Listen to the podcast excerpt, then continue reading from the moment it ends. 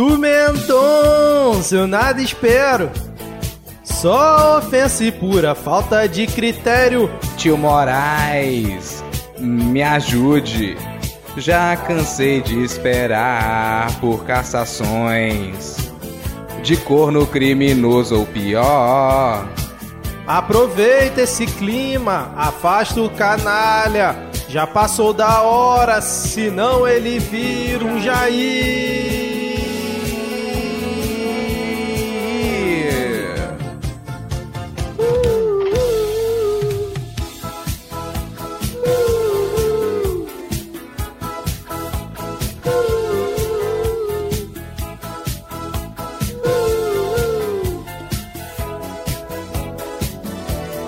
Petrobras, que que tem? Bora dar de cota o PPI pra que esse trem na bomba vai baixar. Quem vai chorar? É só ricaço que vive em sonegação. Aí eu faço L demais. Mas agora a preguiça me impede que eu faça. Ministro ultrapassa que Lula mantém porque quis.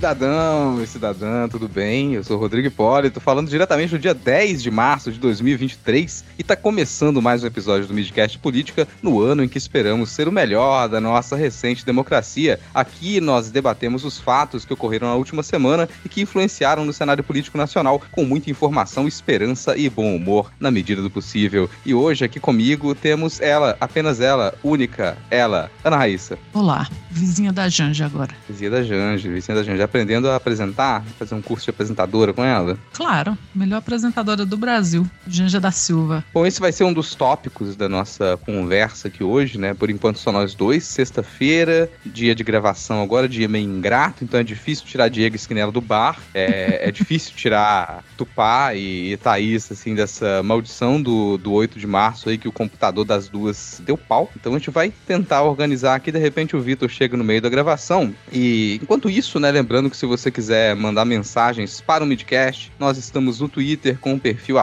podcastmid. Lá eu sou arroba Lhama na Lama, porque Lhama é o melhor animal. E Ana Raíssa é Ana Raíssa com todas as letras.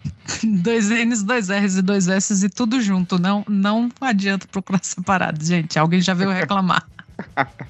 E aproveita que você tá aí, vai lá no PicPay, pensa em apoiar o Midcast, no Padrim também, está no Padrim, ou manda um Pix com e-mail do Midcast, para que a gente possa manter essas gravações aqui na sexta-feira. Sexta-feira, a gente precisa de um investimento a mais. Então hoje eu tô aqui tomando a minha cerveja, né? A Ana Raíssa acabou de voltar do restaurante, então são gastos extras que a gente precisa manter para poder gravar na sexta-feira. Pense em fazer uma contribuição para esse projeto. Parei, dei um gole na cerveja, e agora, sem mais delongas, delongas, vamos iniciar o episódio com o bloco único. Que bloco é o melhor único, bloco. Que é o melhor bloco.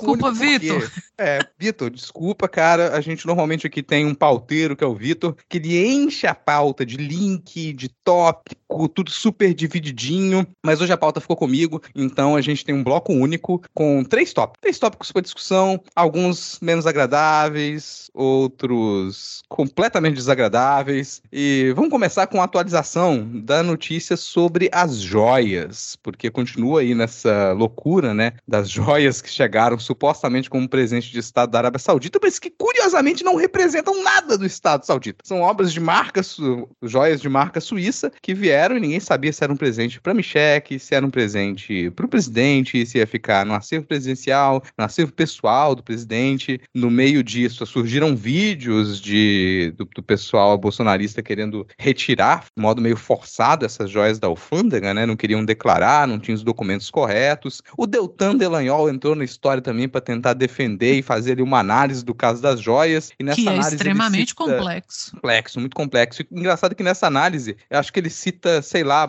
uma dezena de vezes o nome do Lula e da Dilma para falar sobre as joias do Bolsonaro. Porque é o patético. O que, que o patético faria neste momento, além de ser patético? Ele levou uma semana para abrir a boca e só tropeçou na língua. Isso depois de ter feito o papelão que, que foi um PowerPoint, né, para sair de engraçadinho lá, analisando os, os primeiros meses de governo Lula. E agora ele ficou calado a semana inteira porque ele estava analisando o caso que era muito complexo. E assim, por mais estranho que pareça, gente, porque não teria complexidade nenhuma, né? Você já teve outros casos. O presidente Lula e a presidente Dilma receberam presentes quando eram presidentes também em outros mandatos e devolveram tudo. Que é o que você espera, né? Você recebe presente naquele cargo, você está representando o Estado, você devolve tranquilamente. Nesse caso, parece meio descarado que queriam fazer um uso pessoal dessas joias, do mesmo jeito que eles desapareceram com os móveis do Planalto quando eles saíram, né? Eles saíram do palácio e os móveis desapareceram. O que, que eles fizeram com isso? O pessoal mesquinho, mesquinho, qualquer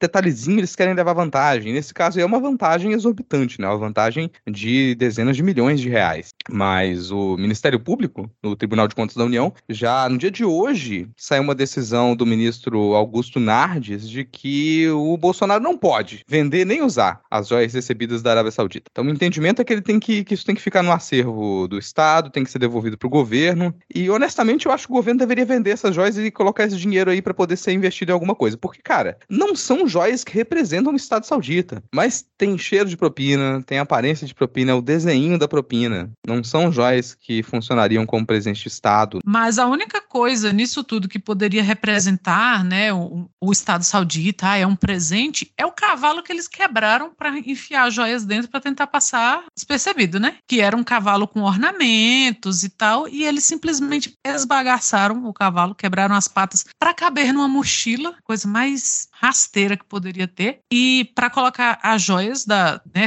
as joias femininas, não as joias da Michelle, porque não, não são delas, e enquanto essas outras joias que não se sabe, né, provavelmente tá com, com Bolsonaro, também não foram declaradas, mas não pararam, né, não, não foram paradas, aliás, na, na alfândega. Então, assim, não era presente, não era para Michelle, e ela ainda foi fazer a desentendida assim, ah, eu não sabia dessa joia. Claro que não sabia, porque não era para ela. É propina, isso é propina, não, não tem, não tem outra. E tomara que ele seja Sabe, sabe, o cara, ele merece ser escorraçado, ele merece ter que voltar pro Brasil para devolver essa joia. Porque é, é o mínimo, assim. Não tem lado que a gente olhe nesse, nesse governo que não, que não tem um estrago, assim. Até isso. Mas isso é que dá você colocar uma galera de, de, de esgoto, sabe? Que fazia, que é o que a gente já falou mil vezes aqui, que fazia esqueminha de, de gasolina, e você coloca na presidência, eles vão fazer esqueminha com joia. Eles vão continuar com o mesmo comportamento baixo, viu? De, de, sabe? De, desse tipo de esqueminha, de, de bandido de esqueminha, e que é o que eles tentaram fazer com, com essas joias. E se fuderam, né? Lembrando que Michelle fez o quê? Raspou o fundo do lago para pegar moeda. Imagina o que essa mulher não ia fazer com, com um colar de milhões de diamantes, né? Então não vai fazer nada, porque não vai sair dali de onde está, graças ao funcionalismo público. Cara, eu fico pensando na, no medo dessa, desse pessoal e do porquê que ele tá fora do país, né? E não vai voltar tão fácil. Porque qualquer coisa, qualquer processo, qualquer ação que você pegar do governo Bolsonaro, você vai encontrar um crime. Sem exceção. Qualquer uma. Sem, sem exceção. Olha, licitação para comprar pó de café pro palácio. Vai atrás, tem alguma coisa, certeza. Hum. E assim, a gente começou a descobrir esses crimes agora, né? A gente começou. Muita coisa foi apagada, vou lembrar também que antes deles saírem do palácio, eles deletaram todos os arquivos dos computadores. O que eu faço questão de lembrar também que não é tão simples assim, porque do jeito que eles são tapados, tapados, né? Eles chamaram lá um hacker de Araraquara para poder fazer a limpeza no computador, eles acharam que era isso. Ah, deleta aqui e pronto, não tem mais nada. É, não tô tá vendo, tá não existe. É, provavelmente isso tá salvo, não vai ser tão difícil de encontrar assim, não. Deve estar tá em algum lugar. Sei lá, eles devem ter pegado, arrancado os computadores da tomada, queimado, mandado para algum desmonte e falado, ah, acabou, sumiu, né? Deu um fim nisso. Um fim, Apague esses computadores, dá um tiro no computador e acabou. Então a gente ainda vai descobrir mais coisa. Mais coisa. Mas o que me causa surpresa ainda hoje é encontrar umas manchetes como ah, uma manchete que eu passei hoje mais cedo no, na Folha, que era caso das joias é, destrói imagem de um homem honesto de Bolsonaro. que só a Folha achava que tinha, né? Porra! E, porra, pelo amor de Deus, 2023 imagem de homem honesto ele nunca teve. Ele nunca teve, sabe? Desde, sei lá, ele foi vereador, só o Carluxo é vereador. nenhum deles tem imagem de homem honesto. Laurinha não tem imagem de criança honesta. Me desculpe, Laurinha. Não tem, já tem cara de vilãzinha, assim. Vai ser uma criança que vai crescer na maldade. Eu espero que aquela fanfic de que ela vai ter dois filhos e um vai chamar Fidel e outro Frida venha a ser verdade. Mas até agora, é. vilãzinha. Até é, é a Maria chega à maioridade, se você chega à maioridade numa família mafiosa, significa. É, exatamente. E é uma família de mafiosos, assim.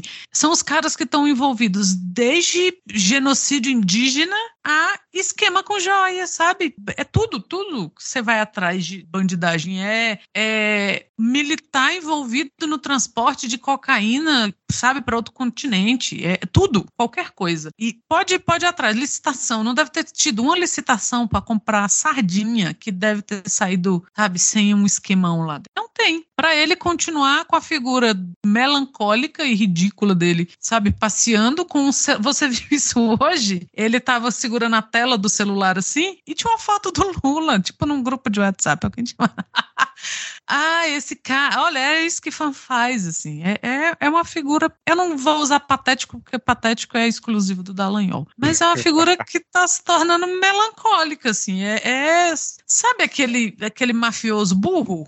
100%. E a família toda. Não tem um da família que é o grande cérebro. Todos uns idiotas. Não é o grande vilão. Essa é a questão, assim. É aquela pessoa que não serve pro papel de grande, grande vilão, foi colocado no papel de grande vilão e gera, sei lá, cara, gera uma certa tristeza, eu fico triste, assim. Teve um momento que eu ficava mais com raiva, eu via a figura do Bolsonaro, eu ficava com mais nojo, mais raiva. Hoje em dia eu acho deprimente. É deprimente. Eu acho deprimente. Tipo, acaba essa fase, cara. Prende esse cara. Vamos acabar essa fase. Vamos, vamos, é, vamos pra frente. Dá um assim, tiro logo de misericórdia. Acaba é, com isso. O roteiro precisa andar, sabe? É igual aqueles seriados que, pô, passa a primeira, segunda, terceira, quarta, quinta temporada. O mundo já virou outra coisa. Não dá para ficar parado naquilo ali. E aí vem o pessoal com essa história de que, ah, não pode prender porque vai virar Marte, vai ter que só tornar ele inelegível. Pelo amor, gente, assim, já passou dessa fase. O cara não vai virar Marte. Ele não tem mais aquela popularidade que ele tinha antes. Tudo que tem sido feito nesses últimos três meses de governo e a quantidade de coisas que a gente ainda tem por descobrir demonstram por A mais B que você precisa prender esse cara. Esse caso das joias, apesar de não se falar tanto disso e as pessoas ah, não têm tanta informação, vamos deixar de lado, mas existe uma possibilidade de que isso seja propina pela uma venda da, de refinaria brasileira a preço de banana. Então, nessas mesmas, na mesma época dessas viagens, você teve articulação para venda de refinarias brasileiras a preço muito baixo. E é por isso que a gente disse que não se sabe se essas joias elas vieram realmente da Arábia Saudita ou se isso foi propina vindo do Emirados, dos Emirados Árabes, por exemplo. Sim. Agora, uma coisa é você fazer essa investigação que já está sendo feita e que precisa ser feita. Outra coisa é me vir com ideia de CPI das joias. Não precisa não. criar uma CPI para todo caso. Se você for criar uma CPI para todo caso de corrupção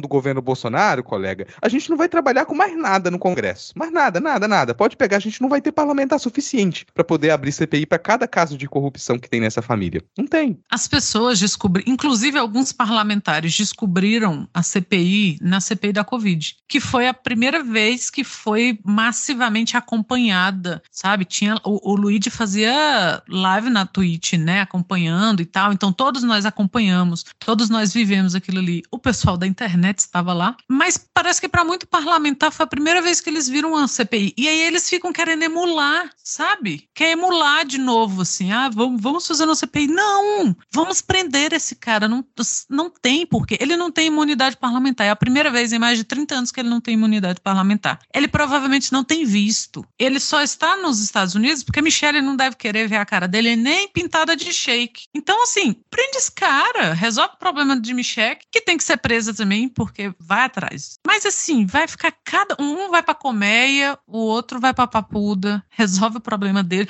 porque o, o PL está muito preocupado com os problemas conjugais. Foda-se, sabe? A colmeia é muito longe da papuda, não vai ter problema conjugal nenhum. Os filhos dele não gostam da Michelle mesmo. Resolve o problema do Brasil e dessa família. Tem uma coisa que se pensar, falando no PL, né? Pensando. Qualquer outro partido já teria largado mão. Já. Inclusive o PL. Aí tem aquilo, né, cara? Quais cabeças do PL estão intimamente ligadas a alguns desses crimes? Ou tem as costas muito geladas ali? O teto, um teto de vidro bem fininho, que se eles largarem a mão de Michele Bolsonaro, largarem a mão da família Bolsonaro, desce todo mundo. Confiança eles não têm nesse pessoal. E eles não têm nada, absolutamente nada a ganhar nesse momento sustentando essa família. Não tem, não tem. É explícito que o partido ele tá dividido, que o partido ele tá numa guerra interna, com quem acha que tem que largar esse pessoal e seguir em frente, e quem tá com o teto de vidro, quem tá com o rabo preso, e se fizer isso, vai ser levado junto, né? E não é muita lembrando... gente não, viu? É uns, uns dois ou três ali, bem comprometidos, mas não é um massivo no partido. É, Valdemar, Valdemar. Uhum. lembrando lá dos áudios da ex-esposa do Valdemar. Valdemar, é. Valdemar, te conheço. É. Aí tô, tô, eu fico esperando que isso vá acontecer nos próximos meses, assim, porque já tá, já tá rolando a ideia de que parlamentares do, do PL, eles vão querer trocar de partido, eles vão pedir para sair. Alguns outros já estão sofrendo pressão para que eles sejam desfiliados também. Então é, é um futuro meio incerto. O que, que vai acontecer com o PL? Mas certamente ele vai minguar. Essa força toda que a gente viu do PL nessa última eleição, atada ao bolsonarismo, ela começa a minguar junto com a figura do Bolsonaro. Junto com a figura do Bolsonaro, ela começa a minguar, pelo menos a minha percepção, assim. E outras figuras que elas começam a se desesperar também, porque elas se elegeram na toada bolsonarista. E essa toada começa a pegar mal para todo mundo. Né, Tarcísio? É, porque o governo Lula tá funcionando muito bem, muito bem, muito bem. Tem aprovação estrangeira, tem aprovação interna, os empresários começam a dialogar tranquilamente com o governo Lula. A maioria das propostas que elas pareceriam muito ríspidas, muito radicais, com duas semanas de conversa passa. Com duas semanas de conversa vai, sabe? Ah, nossa, vai retirar o.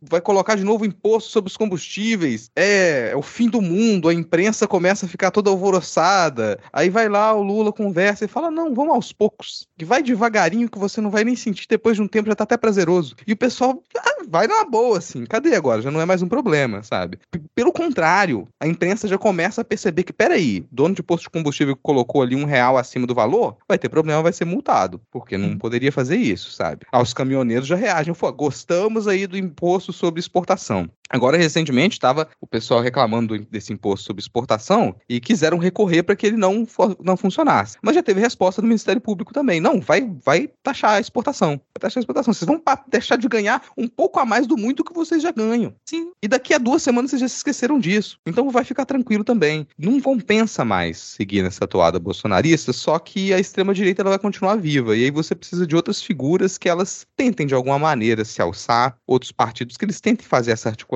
porque se continuar nesse ritmo, em um ano ou menos, todo esse poder político que a gente viu na extrema-direita dentro do bolsonarismo, ele já vai ter sido ultrapassado. Isso aí já vai ser, olha, folha virada. E aí, aí que eu fico na dúvida, porque quem são as figuras e que tipo de articulação entre os partidos vai ser feita para que essa extrema-direita ela consiga sobreviver? Eles não vão simplesmente dar o braço a torcer, desistir e falar, ah, é isso mesmo, vamos voltar pro, pro que a gente era sete, oito, nove anos atrás, quando a extrema-direita era muito menor no Brasil. Não, não vão aceitar tão fácil. Então quem é que vai assumir esses papéis agora? Porque o Bolsonaro já era. E quem tá nessa defesa dele até agora tá ficando cada vez mais.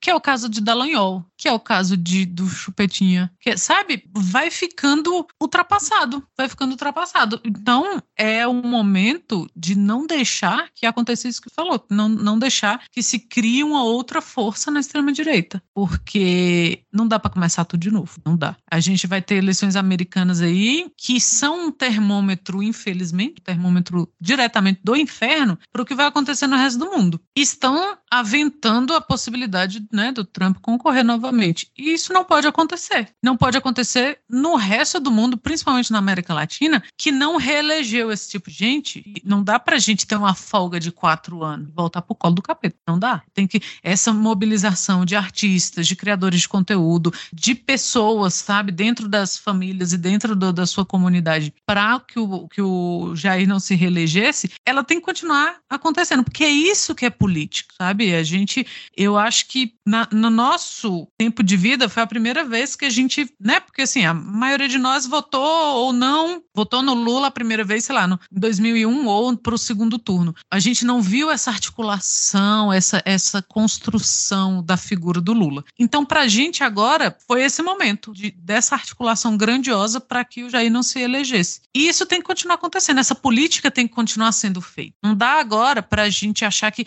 não, a partir de agora, que é o que muitos de nós repetimos. A partir do dia 1 de janeiro eu sou oposição ao governo Lula. Eu não sou oposição ao governo Lula. O governo Lula pode virar do avesso. Não vou ser oposição ao governo Lula, porque governo de esquerda, ao contrário de governo de direita, é construção. Governo de direita não, tanto que cada eleição eles têm uma figura. A gente não, a gente constrói figuras e a gente constrói esses mandatos e a política acontece grande parte dela fora da, das instituições do que dentro. Então essa construção ela, ela tem que continuar a ser feita, porque a gente não pode capitalizar que é o que Dallagnol quer, que é o que Moro quer, que é o que essas figuras querem. E eles querem pegar o grande farelo que vai cair na mesa da mesa do Bolsonaro para eles. Isso não pode acontecer. Sim, arriscando uma, uma análise mais longa aqui, que provavelmente vai estar errada, gente. Então depois, se vocês quiserem, pode ficar à vontade para falar, tá errado, falou merda, não tem problema não. Provavelmente vai estar. Mas eu fico com a impressão de que essa confusão entre oposição e crítica, ela é uma das, das forças que desarticulou a esquerda desde a, da, do surgimento, vou colocar simbolicamente desde o surgimento do PSOL. Tô falando mal de vocês não, pessoalista. Tem muita simpatia pela maioria, por sinal, gosto de vocês. Essa confusão não é só com relação ao PSOL, mas diversas outras articulações dentro da esquerda que elas surgem de modo crítico aos governos do PT, na maioria das vezes com razão, surgem de modo crítico, mas isso se transforma numa oposição interna. Então hoje se observa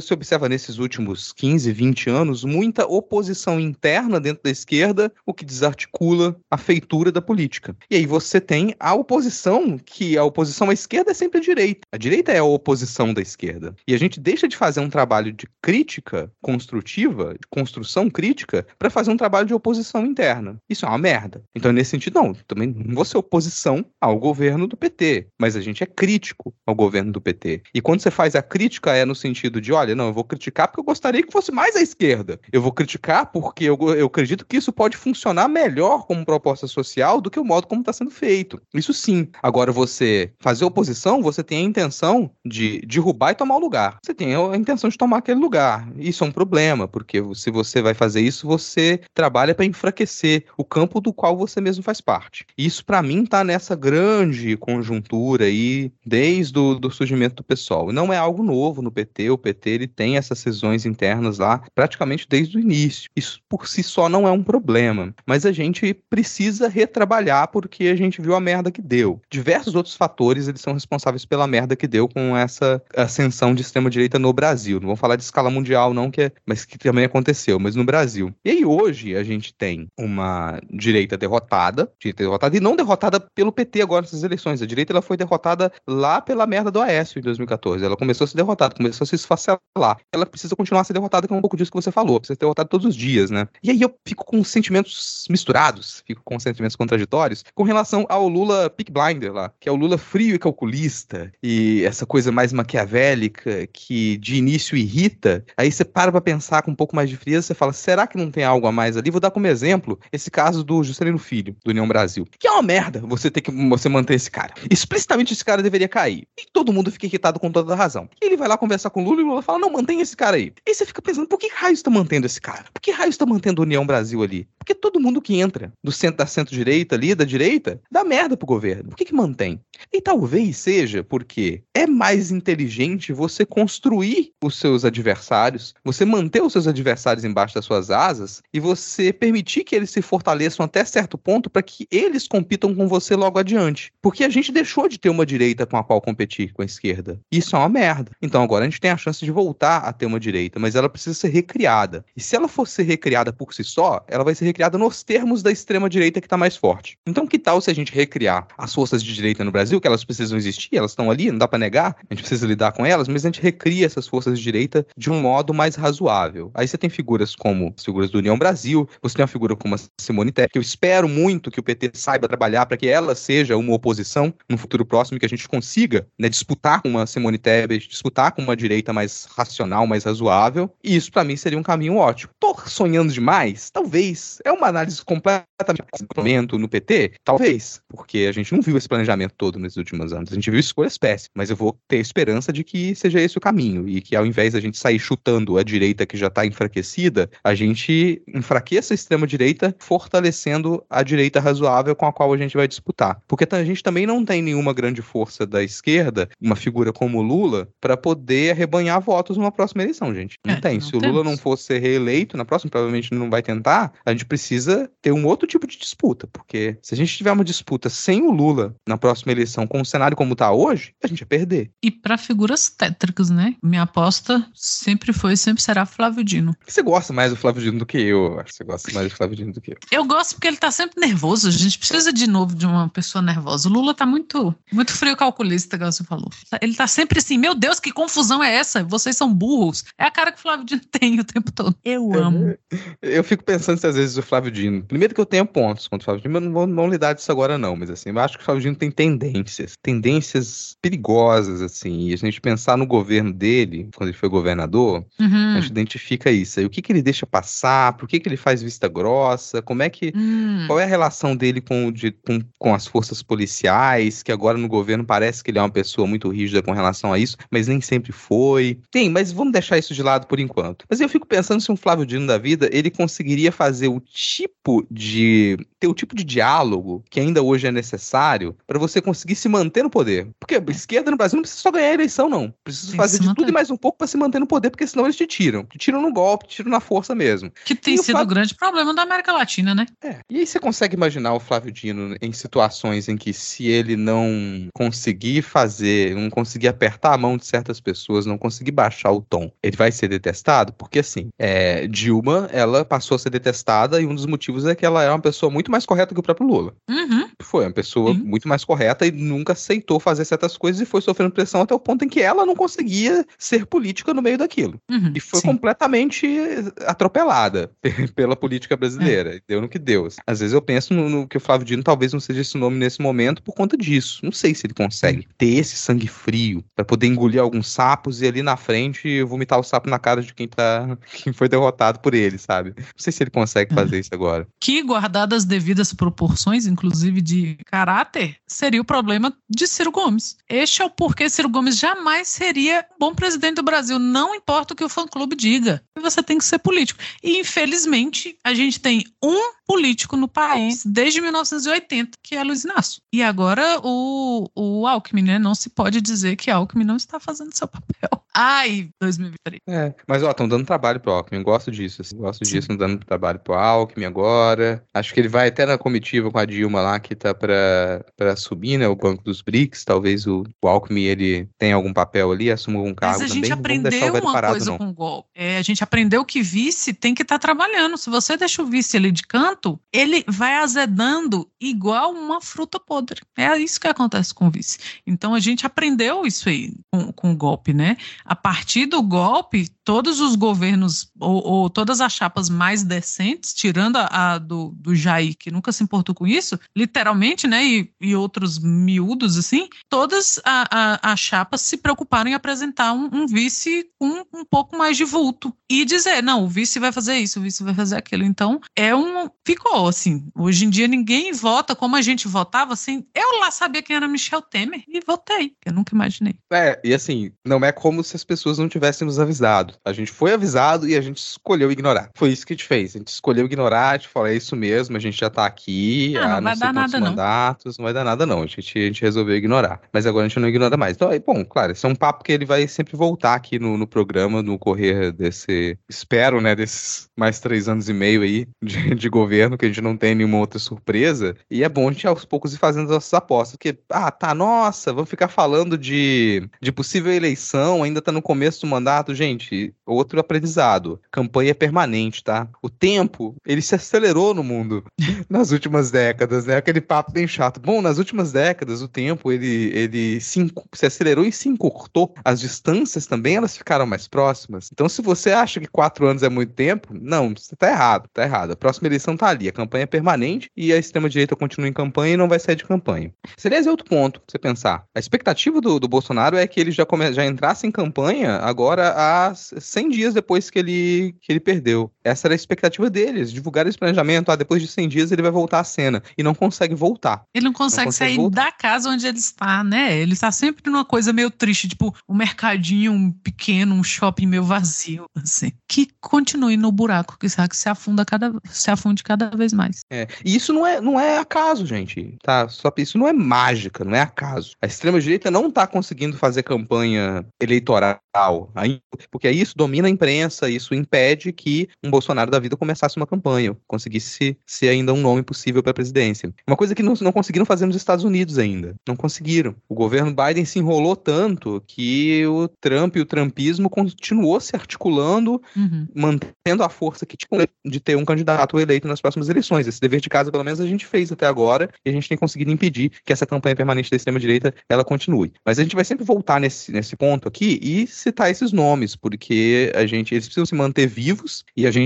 precisa discutir quais seriam os mais adequados. Eu acho que a gente está discutindo isso aqui e sempre fica com a expectativa de que outros programas, outros canais também discutam. Não fiquem só nas notícias do momento, sabe? Não fiquem só nas notícias do momento. Cada cargo, cada função que algum desses grandes nomes da política brasileira assume no governo Lula é significativo para que ele possa ou não se construir como uma alternativa na próxima eleição, tá, gente? Tira essa inocência. Então, o nome da Marina Silva, que ele é importantíssimo e ela começa a crescer cada vez mais e está numa das pautas mais importantes do mundo, o modo como ela é recebida por lideranças estrangeiras, o fato dela ter conversado tanto tempo e ter aparecido na mídia com um representante dos Estados Unidos, na visita que ele fez aqui recentemente, isso não é à toa, não é à toa. A figura dela está ali presente. É, é, é o modo de dizer, olha só, isso aqui é uma liderança tão forte dentro do atual governo que ela está para a par com o presidente. Uhum. Porque é ela que está aqui sentada com a liderança dos Estados Unidos que veio visitar o Brasil. É ela que tem o poder de voz para na hora que a liderança estadunidense fala uma coisa, ela intervir e falar: não, não, não, não, não, não é assim.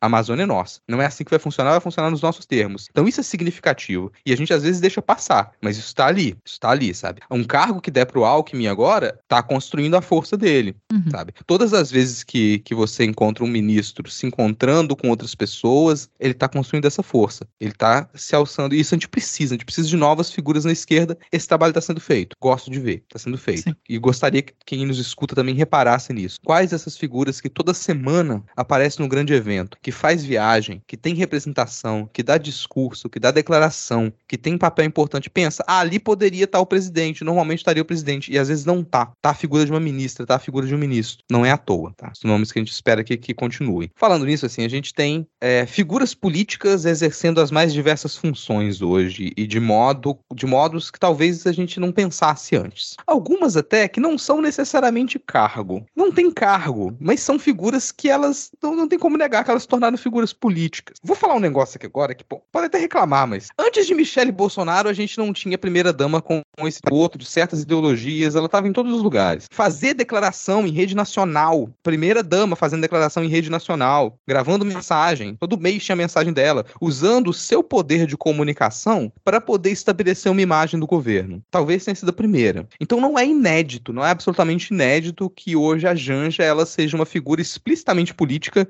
vinculada à imagem do governo, que assume um papel de frente na comunicação e ela não tem um cargo, porque primeira dama não é um cargo, gente. Primeira dama não é um cargo oficial, mas não dá para negar que ela faz parte do governo e da linha de frente do governo na comunicação. A gente não tem normativa para isso ainda. Não tem normativa, porque isso começou no último governo. Só não é inédito. Então, de certa maneira, isso é uma coisa que a gente herdou do governo Bolsonaro e com, a, com qual a gente vai ter que lidar e vai vai ter que significar, porque isso nem significado tem ainda. Como que a gente lida com uma primeira dama que é uma figura política, que tem ação, toma a frente, é a cara do governo, não tem cargo, mas tem poder. Hoje, ela estava num evento no Complexo do Alemão, ouvindo a população, ouvindo proposta, falando das propostas do governo, diretamente com o povo. A primeira dama. É um papel que você espera que a primeira dama faça. Supostamente não tem problema nenhum. Só que, se você não tem um cargo oficial, isso pode sim gerar controvérsias. E aí vem a controvérsia da vez, porque a Janja ela participou de um programa, num canal de YouTube que faz uso da estrutura da, da empresa pública, da EBC, e ela apareceu muito como uma apresentadora, entre aspas. Isso talvez não tivesse repercutido em nada em outros momentos. Talvez nada, porque, bom, é a primeira dama, atuando como primeira dama, num canal do YouTube,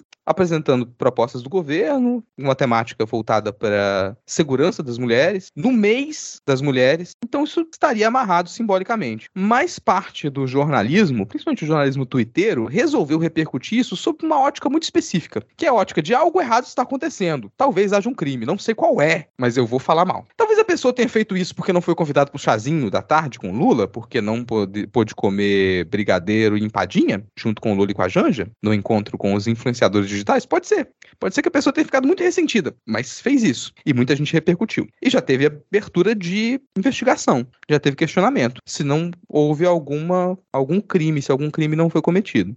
Eu tenho uma postura com relação a isso. Provavelmente a Ana Raíssa, pelo que a gente conversa no grupo, não tem uma postura parecida com a minha. Então, inédito no midcast, Ana Raíssa e eu provavelmente vamos discordar. Vamos ver se isso se mantém nos próximos minutos. Mas qual a sua posição com relação a Janja na frente da comunicação do governo sem ter um cargo oficial, Ana Raíssa?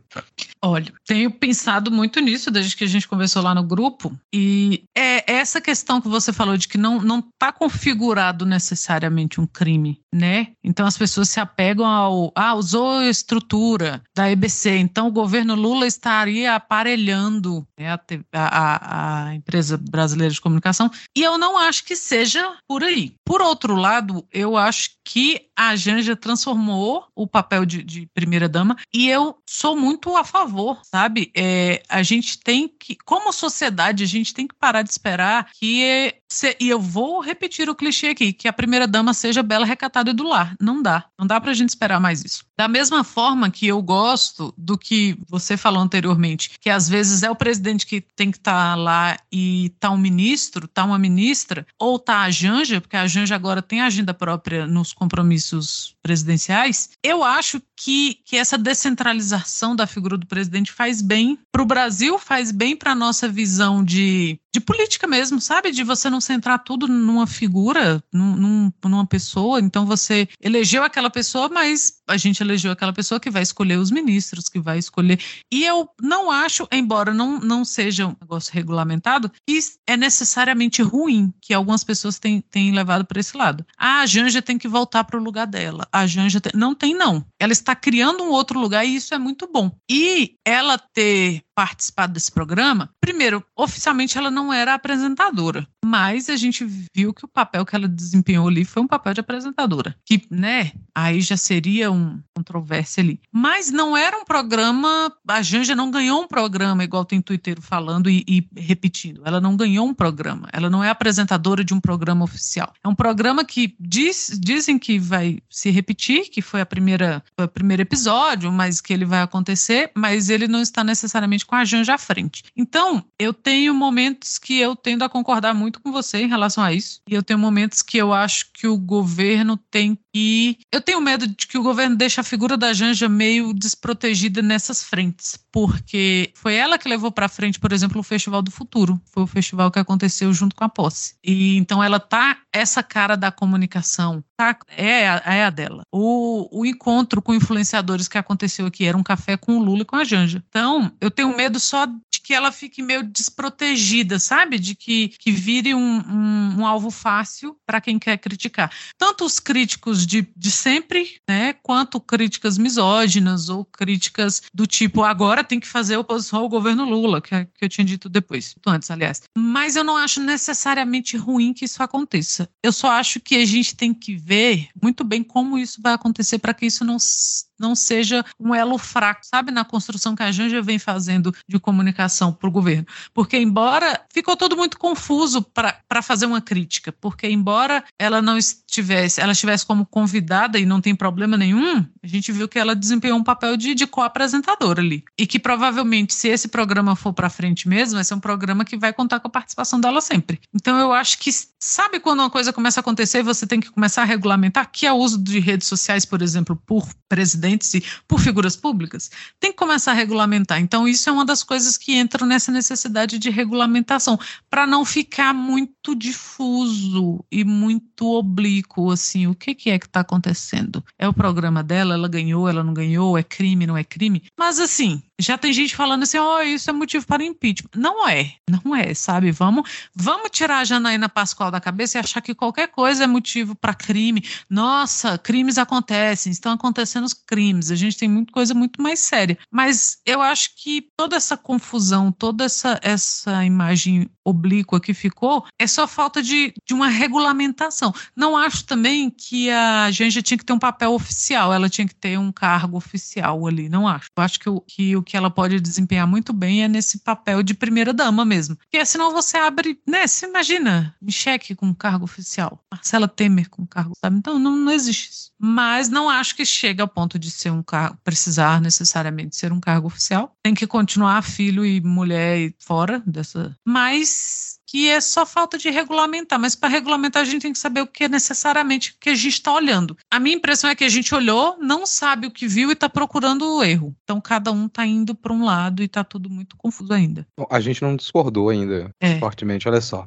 Mas vamos ver, vamos ver. É, cara, eu concordo com você que a gente não sabe ainda o que a gente está vendo, como lidar com isso. Concordo também que colocar cargo oficial para a família ali é o caminho errado. É o caminho para dar merda, sabe? E aí sim você pode começar a incorrer em alguns desacertos, algumas inconstitucionalidades ali. Ao mesmo tempo, a gente precisa regulamentar outras coisas, eu acho. Mais do que pensar se aquilo é aparelhamento de uma empresa estatal, discordo completamente, eu acho que a gente, ao embarcar nessa discussão, a gente se esquece de coisas que elas podem ser mais explicitamente erradas, ainda que a gente não tenha, que não seja um crime, mas, por exemplo, a ideia do presidente, do último presidente, fazer live no seu perfil pessoal toda quinta quinta-feira com comunicados oficiais, isso para mim é errado. Peraí, não. Você tá lidando com comunicados oficiais, você tá falando das realizações do governo, você tá falando, você tá mostrando documento, lidando com comunicado oficial. Isso tem que ser feito em canais governamentais. Isso tem que ser feito de modo oficial, por diversas razões, sabe? O cargo presidente não é um cargo pessoal. Você não pode começar a gerir a comunicação do governo na sua estrutura pessoal. Não dá, não tem condição. E é isso que o governo Bolsonaro fez durante todo o seu mandato, todo o seu mandato. A comunicação do governo era feita no perfil pessoal do presidente, as comunicações dos ministros eram feitas em perfis pessoais dos ministros. Quando o presidente ele ia para canais de televisão, era por escolha pessoal, então tinha isonomia zero. Então ele privilegiava alguns canais de televisão e outros não. Quando poderia estar tá fazendo isso na empresa estatal, para mim seria muito mais correto, muito mais correto. Depois você discute que tipo de comunicação está sendo feita. Aí sim você pode discutir se é uma propaganda deliberada do governo ou se é a apresentação de resultados, se é a transparência para a população. Você precisa mostrar o que está sendo feito. Para mim, a apresentação dos resultados em uma empresa estatal. Ela está muito mais próxima do espaço que o próprio governo tem em TVs abertas. Você vê as campanhas sendo divulgadas em TVs abertas, você vê o resultado do que o governo faz, os programas eles sendo divulgados como coisas boas que o governo fez na TV aberta. Então, você ligava a TV durante o governo Bolsonaro, de 15 em 15 minutos tinha uma propaganda do Mac falando de um novo aplicativo.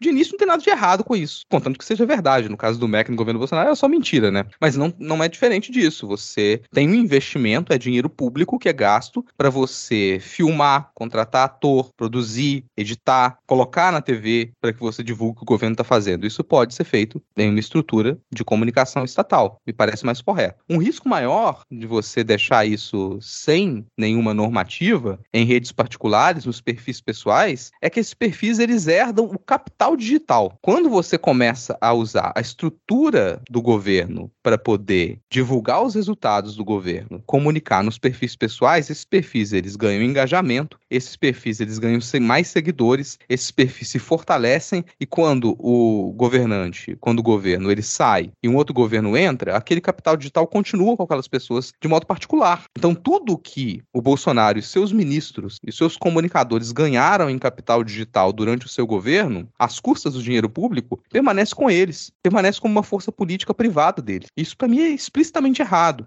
Ah, vai ter perfil em rede social de governantes que sejam perfis oficiais e que o capital digital que eles arrecadam não seja uma herança para a pessoa que ficou. Porque, para mim, as pessoas lidam às vezes com o digital como se fosse algo é, absolutamente imaterial. Algo que pertence a uma outra realidade, que não é essa física. Algo quase metafísico, sabe? Não lidam como algo palpável. E é palpável, cara. Do mesmo jeito que você não pode. É, que, que é óbvio que o presidente não deveria ficar com presentes que foram recebidos de outros países durante o seu governo, porque foram presentes para o presidente, e quando ele deixa de ser presidente, aquilo não é dele, tem que ficar com a acervo estatal. Do mesmo modo, o capital digital não deveria ficar com ele. Só que a gente não tem lei para isso ainda. A gente não tem lei. Então, aqueles seguidores vão ficar com aquele perfil pessoal. Aquele engajamento vai ficar com aquele perfil pessoal. E depois o cara faz o quê? Abre uma lojinha e começa a vender calendário. Porque público tem. Público tem. Ele usou o seu mandato para poder arrebanhar um público, arrebanhar clientes. É algo para mim similar também com o, o, o, uso do, do poder que o Paulo Guedes fez durante o governo Bolsonaro, de usar informações privilegiadas para poder ganhar dinheiro como investidor. E isso sim, a gente tem legislação para isso. Se quer espelhar uma legislação, usar algum tipo de normativa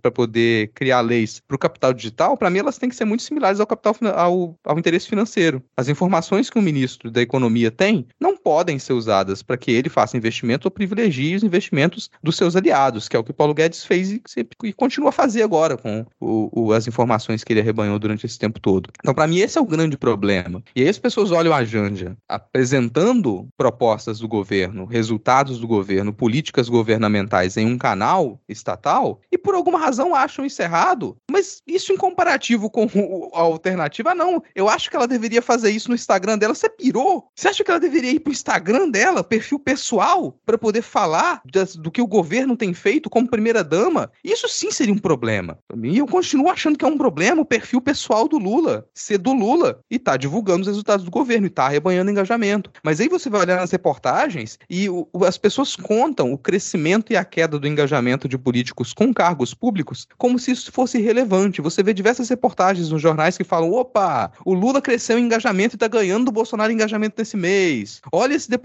que tá com um perfil bombando e ganhou não sei quantos mil seguidores depois de ter cometido um crime diretamente na, na tribuna da, da Câmara. Cara, ele ganhou. Então você tá me dizendo que esse cara ganhou, tá ganhando e é, é capital, ele tá ganhando capital para ele através do uso de um cargo público. Até onde eu sei, você ganhar, você usar o cargo público para poder ganhar benesses pessoais, para poder aumentar o seu patrimônio, é legal. Mas aí não é isso que a gente tá discutindo. A gente tá discutindo, opa, olha só a Janja na EBC. É, tudo isso tem que ser. É, a gente tem que saber para onde olhar. Porque a gente também vem, e aqui eu não vou falar da extrema-direita, eu vou falar de perdidos e progressistas em geral. A gente tem essa sanha de que, nossa, eu não posso ser a pessoa que def defende o governo Lula o tempo todo. Eu não posso ser o petistão. Então, e a gente tem que ter cuidado com isso porque a tendência vai ser sobrar para Janja. Aí eu preciso criticar, eu não posso ser o petista do rolê, sobra para Janja. Então, eu não foi dessa vez que nós discordamos, porque eu concordo com tudo que você falou. E a gente tem que, que saber que perfil de ministro tem que ser um perfil oficial. A gente tem que começar a naturalizar essa ideia, sabe? Para eu acompanhar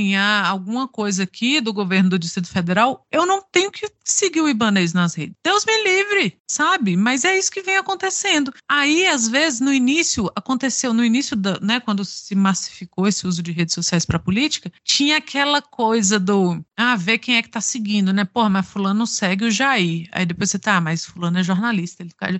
O jornalista não tinha que seguir o Jair. Não te... Um eleitor não tinha que seguir os filhos da puta da Câmara aqui em Brasília, que tem três que se salvam todo o resto são um bando de filha da puta, eu não tenho que seguir a Bia Kisses, sabe? Mas aí, às vezes, para você chegar naquela informação, você tem que seguir a Bia Kiss. Não é o meu caso, porque eu tenho total Gerizela. Mas todo mundo faz isso. Então, esses perfis, eles têm que ser oficial, oficiais para gerar esse capital político para perfil do ministro do Trabalho e não para fulano de tal. Porque fulano de tal, daqui a pouco ele está vendendo cloroquina, daqui a um tempo ele está vendendo joias de nióbio e você tá ali seguindo. E aí você, porra, claro que eu vou comprar joias de nióbio. Olha, é fulano, eu já seguia ele. Então você capitaliza tudo isso que você falou. E a gente tem que começar a levar o capital digital a sério como é patrimônio, sabe? É o perfil. Acho que os Estados Unidos têm isso. Eu não sei se outro país tem, que é o, o perfil do presidente da República. Então você tem que seguir. Que não é o perfil que vai te bloquear depois, igual o Trump fazia, igual o Bolsonaro fazia, que bloqueava jornal, que bloqueava jornalista, que bloqueava, sabe? Porque o cara ele não vai ter agência sobre isso. Ah, mas eu quero que bloqueie o Vitor Souza. Não, não vai bloquear o Vitor Souza. É um cidadão e ele tem direito de seguir, porque o perfil não é do cara. E aí o perfil vai ser gerenciado por uma equipe. Não vai ser o malucão lá tweetando qualquer coisa e depois ele briga com o filho, o filho fica de birra com ele e troca a senha, igual acontece. Coisa não tem. Então, antes da gente criar uma celeuma em cima de uma coisa, a gente tem que saber o que, que eu quero criticar. E politicamente isso é já, já vem sendo discutido, né? O que, que eu tenho que regulamentar aqui? E o uso de redes sociais tem que ser regulamentado. Mas você concordando ou não com a gente, de forma nenhuma isso significa que é uma tentativa do governo Lula de emparelhar a EBC. Não pulem esse córrego, sabe? Era um programa de internet, um programa que saiu no, num canal no YouTube que usava a estrutura da EBC. Beleza, mas não é uma tentativa do governo Lula emparelhar alguma coisa. Se acalmem com as críticas. Qualquer crítica que se faça é, é a discussão do tópico anterior. A gente tem que saber assim: será que eu estou soando como o Dallagnol? O Dallagnol concordaria comigo? Em qualquer âmbito da sua vida, se o Dallagnol concordaria com você, repense sua opinião. Assim, isso aí é, é a norma, cara. Tem umas coisas assim que é pra vida, sabe? Ah, eu, não, eu tenho dúvidas sobre tal assunto. Aí tu verifica qual é a opinião do Dallagnol, tu verifica qual é a opinião da Damares, tu verifica qual é a opinião do PCO. Você e vai você pro faz lado. sentido contrário, cara. Sentido Tu faz no contrário. sentido contrário. Agora você é um pouco mais rígido aqui, assim, um pouco mais rígido. A pessoa fala, nossa, tá querendo estipular uma ditadura digital. Não, mas talvez. Sim. A gente. É difícil você controlar a internet. Impossível, quase, você controlar a internet. E é muito difícil você regular essas grandes empresas que comandam a internet hoje. Acabar com aquela ilusão de que a internet era aquele espaço livre, que isso aí a gente perdeu há muito tempo. Então a gente tem a internet controlada por algumas grandes corporações e qualquer perfil que cresça muito dentro dessa, dessas redes sociais, ele se torna, de certa maneira, um empreendimento, uma empresa. Então o perfil do Bolsonaro, você falar perfil pessoal, parece, ah, perfil pessoal, é ele ali, é uma pessoa, é uma coisa íntima, é o caralho, é uma empresa. É uma empresa, tem capital, tem engajamento, pode ser usado por qualquer coisa. Perfil do Trump, uma empresa. E agora você imagina se não tem o nome da pessoa, se eu resolvo assim, ah, pô, virei deputado, mas o meu perfil, meu perfil na rede social aqui é o perfil da, da minha empresa de fabricação de salsichas. Então eu tenho essa empresa de embutidos e, e aí é o meu perfil lá, arroba embutidos Rodrigo, em embutidos01, né? embutidos01 em todas as redes sociais. E vai lá, você vai me seguir, porque agora eu sou um deputado, você vai embutido01. E aí tu vai acompanhar as postagens, minhas postagens na embutido01 e aí eu deixo de ser deputado. E aí eu tô lá com 70 milhões de seguidores, pra... que são seguidores da empresa de embutidos. Uhum. Você troca o nome, você começa a entender que aquilo é um empreendimento, cara. E pra mim isso deveria ser proibido. Ah, peraí, tu virou presidente, tu virou ministro, virou deputado, fecha o seu perfil pessoal. Agora tu vai ter que se comunicar pelo perfil oficial daquele cargo. E a gente poderia pensar o, o Congresso com cadeiras como é a Academia Brasileira de Letras, por exemplo. Então Uhum. você tem lá a cadeira 34. E aí o deputado, o deputado foi eleito, foi eleita, tá lá na cadeira 34. E a comunicação dele vai ser feita pelo perfil cadeira 34. E aí o próximo deputado, a próximo deputado que assumir essa cadeira no próximo mandato, vai continuar naquele perfil. E aí quando a pessoa sair, ela pode reabrir o perfil dela, que ficou fechado durante esse tempo todo. Porque a gente não tem como controlar isso. Não tem como controlar isso. Ah, você tá cerceando a, a, a comunicação. Cara, cerceando é o cacete. Debate, esse pessoal tem imunidade parlamentar. O cara sobe na tribuna e fala o que quiser, sabe? O cara tem espaço para poder falar o que quiser em rede de transmissão nacional, pela TV Assembleia e pela TV Senado. Os perfis, eles vão ser seguidos por milhares, milhões de pessoas. Então, capacidade de comunicação no cargo público, essa pessoa vai ter. Ela só não vai poder usar isso para aumentar o seu capital. É um, um nível de rigidez. A gente precisa começar a ser mais rígido com redes sociais, precisa começar a ser mais rígido com a internet. A gente é, é muito molenga com isso e fica discutindo coisas que, para mim, elas não precisariam ser discutidas. A gente já raciocinou sobre isso em outros âmbitos. A gente só precisa parar de desgrudar a vida digital, a vida online, da vida prática, da vida concreta, porque faz parte da vida concreta, cara. As mesmas normas que valem para a vida concreta, vale para a vida digital. Por exemplo, a dificuldade que o pessoal tem de responsabilizar a meta do Facebook, do WhatsApp, do Instagram por crimes que são cometidos dentro da meta. Dentro. Imagina se você pensa isso para qualquer empresa. Se acontece um assédio sexual dentro da empresa que eu sou o dono da empresa, a empresa é responsabilizada. Se acontece uma agressão dentro da empresa que eu sou o dono da empresa, a empresa é responsabilizada. Mas com a meta não é, com as redes sociais não é, porque a gente não lida com eles como a gente lida com o mundo real. É uma outra coisa. Então não, cara, se crimes estão sendo cometidos dentro daquela empresa, a empresa tem que ser responsabilizada. Tá acontecendo julgamento agora nos Estados Unidos com relação a isso, porque famílias de, de pessoas que foram vítimas de atentado, elas estão processando o Facebook, o Twitter, porque podem demonstrar que essas empresas elas foram responsáveis diretas pela radicalização das pessoas. É uma lei que não serve mais. E se esse, se essa o resultado disso for que o Meta ele passa a ser responsabilizado, isso tende a espelhar aqui no Brasil também, em diversos outros países. E para mim isso faz mais sentido, sabe? Para mim a gente tem que quebrar essa coisa. Esse pessoal, ó, o cargo público já tem notoriedade, já tem palco. Deputado já tem palco. Palco até demais. Palco até demais. É, as pessoas têm muito medo de discutir imunidade parlamentar. E aí eu vou falei muito. Você quer complementar alguma coisa a respeito disso antes pra gente ir pro próximo tópico? Eu só tenho um, um comentário muito nada a ver, porque enquanto você falava que o perfil pessoal da pessoa,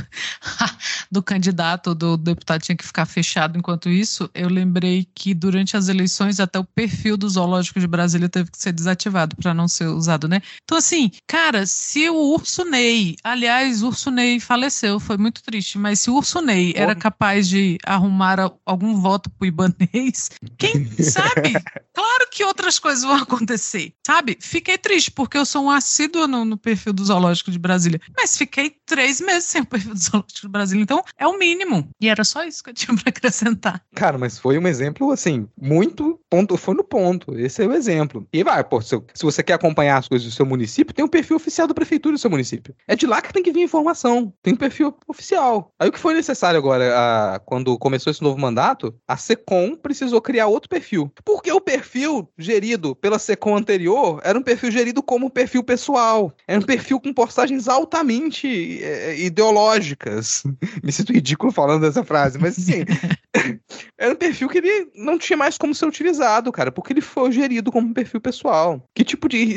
A gente não sabe nem se os representantes da. se os assessores, se o pessoal que vai trabalhar na SECOM agora, conseguiria a senha daquele perfil. Porque provavelmente tá no celular de algum imbecil, que nem, nem pede, já vai direto. Porque ele. Você sabe, ah, nossa, geração de, de fake news, a geração de lorotas, que foram. Você usou computadores do palácio para poder gerir uma rede de lorotas. Todos esses tipos de problemas, eles, eles acabariam. Você acabaria com esses problemas se você começa a lidar com isso de forma mais concreta, mais concreta. Assim, qualquer declaração, qualquer declaração que um parlamentar, que um político eleito faz, é uma declaração oficial com consequência. Não interessa onde essa declaração seja feita. Essa declaração ela pode ser feita numa rede social, ela pode ser feita em praça pública, num evento particular, na festa de aniversário de sete meses de casamento dos dois Yorkshires da, da família. Sei lá, é uma declaração oficial, cara. É uma declaração oficial. A pessoa não pode vir com aquela, nossa, peraí, olha só, me gravaram aqui. Opa, eu falei isso aqui agora, mas falei sem pensar. Ah, não, mas esse aqui eu tava num, num almoço, isso era no meu ambiente pessoal. Cara, se tu foi eleito, se tu é deputado, pessoal, se tu é deputado, mas... é, acabou isso, assim, acabou isso. Você escolheu esse caminho, então não me venha com essa. Primeiro que, ó, esse negócio de privacidade, se você ainda tá lutando pela privacidade, se você ali fica, você tá 30 anos atrasado, tá?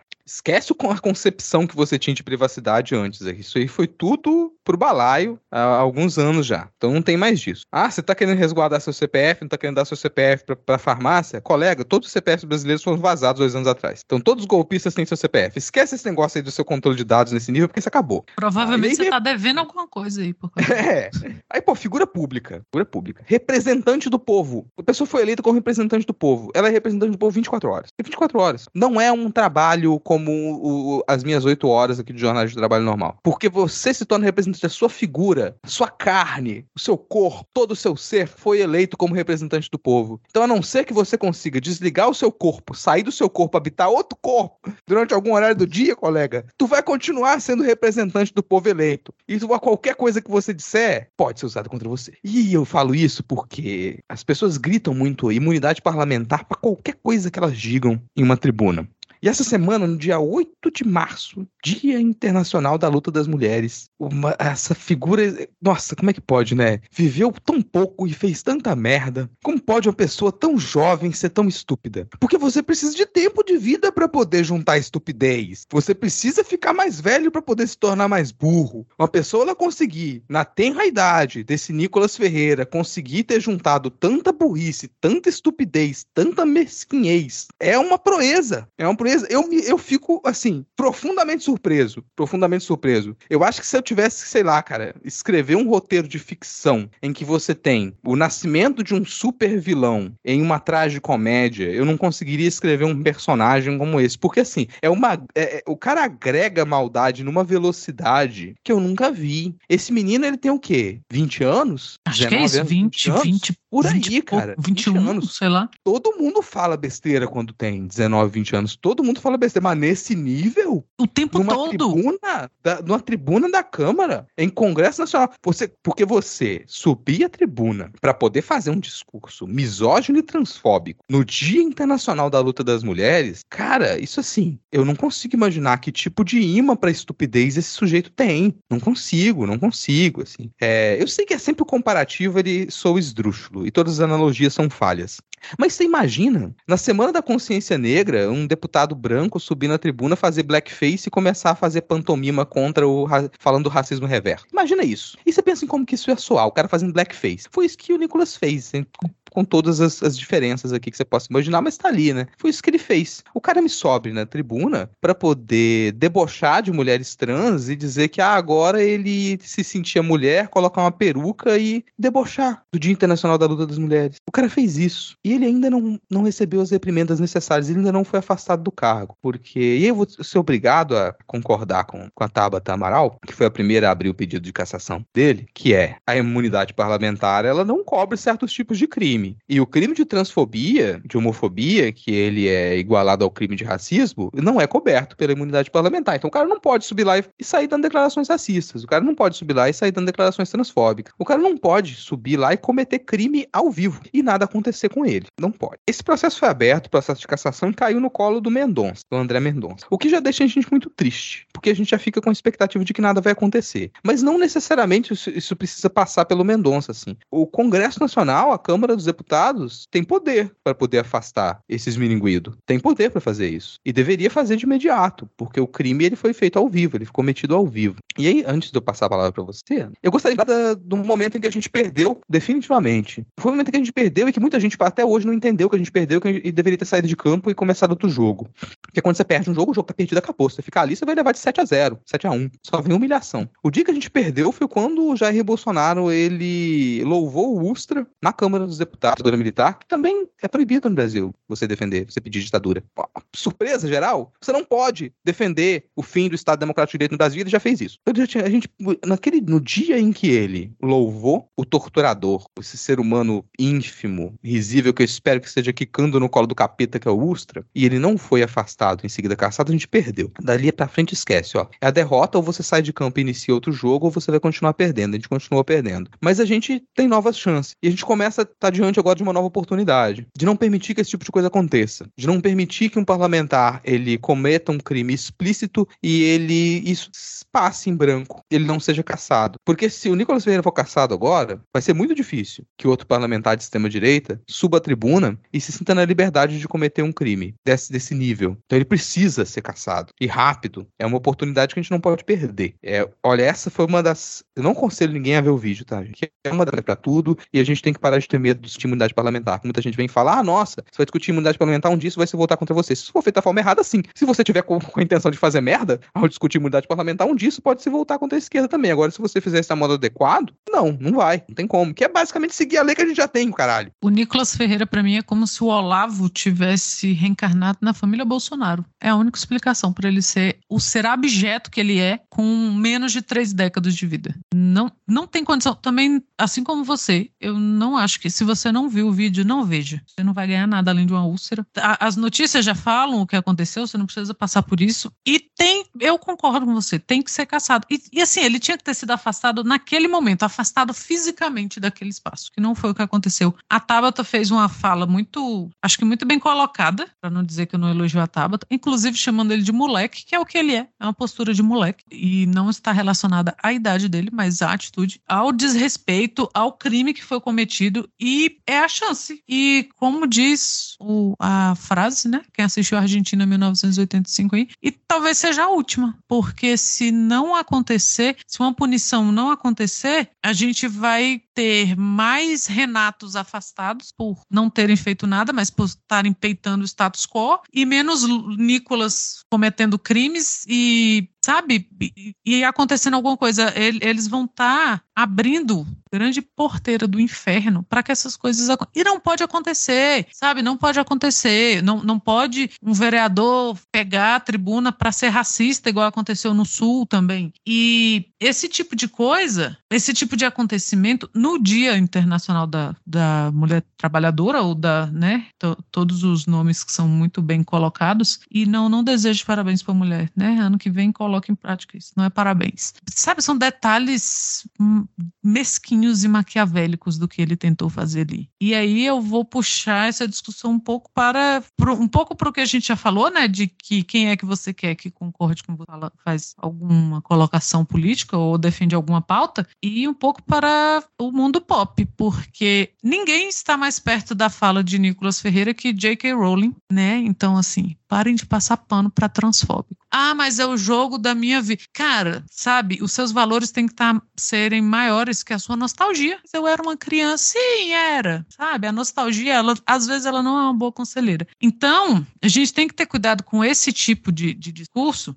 porque é o discurso das feministas radicais. E eu não, não vou repetir aqui, assim como o Rodrigo, eu não vou repetir o que ele falou, mas é esse discurso extremamente biologizante, burro, preconceituoso e cruel, né? Então, a gente teve é, as colocações logo depois, né, da Tabata, toda a bancada do PSOL e do PT e do PSB que contra isso. Espero também que não caia no colo do Mendonça, assim, que, que não precise chegar a ele para que alguma coisa, né, que a própria Câmara tome suas providências, porque quando querem afastar alguém por motivo nenhum, todos eles sabem muito bem o caminho, né? E isso tem que acontecer porque isso tem que fazer parte, esse tipo de punição tem que fazer parte do que a gente quer para o Brasil como futuro. A gente não pode comemorar que, que elegeu deputadas trans e que elas passem por isso, né? Elas fisicamente vendo aquilo e que outras mulheres trans sejam atacadas dessa forma, que, que seja dado munição para as coisas absurdas que ele falou, como se ele fosse, sabe, o bastião, assim. É, infelizmente ele não deve estar muito longe das pessoas que o elegeram e é uma pena que a gente tenha esse tipo de pessoa elegendo o tipo de gente que é o Nicolas Ferreira. Então eu tô, eu acho que é um momento bom assim, é, ele, o fato dele ter escolhido o Dia da Mulher para fazer isso também talvez seja uma boa para contar contra ele. Tem que ser afastado, não, não tem assim. Se a gente a gente não pode continuar perdendo oportunidades, porque a gente vai perder, é o que você falou. E